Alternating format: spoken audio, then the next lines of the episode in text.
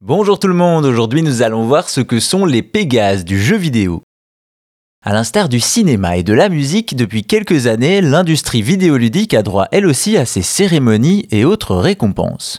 Une pratique à laquelle la France n'échappe pas avec les Pégases du jeu vidéo. Si les États-Unis ont les Oscars pour le cinéma et les Grammys pour la musique, ils ont aussi les Game Awards pour le gaming. Cela dit, la France a elle aussi ses cérémonies récompensant ses meilleurs artistes, comme les victoires de la musique ou les Césars pour le cinéma. Toutefois, l'Hexagone est également une terre de jeux vidéo et les studios français n'ont pas à rougir de leur production. Aussi, depuis 2020, une cérémonie récompense les meilleurs titres produits en France, les Pégases du jeu vidéo. C'est en 2019 que le syndicat national du jeu vidéo crée l'Académie des arts et techniques du jeu vidéo l'organisme qui a pour mission de décerner les Pégases.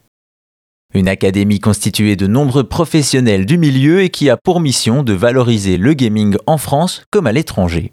Ce sont donc ces académiciens qui proposent les nommés et votent pour les lauréats des Pégases chaque année.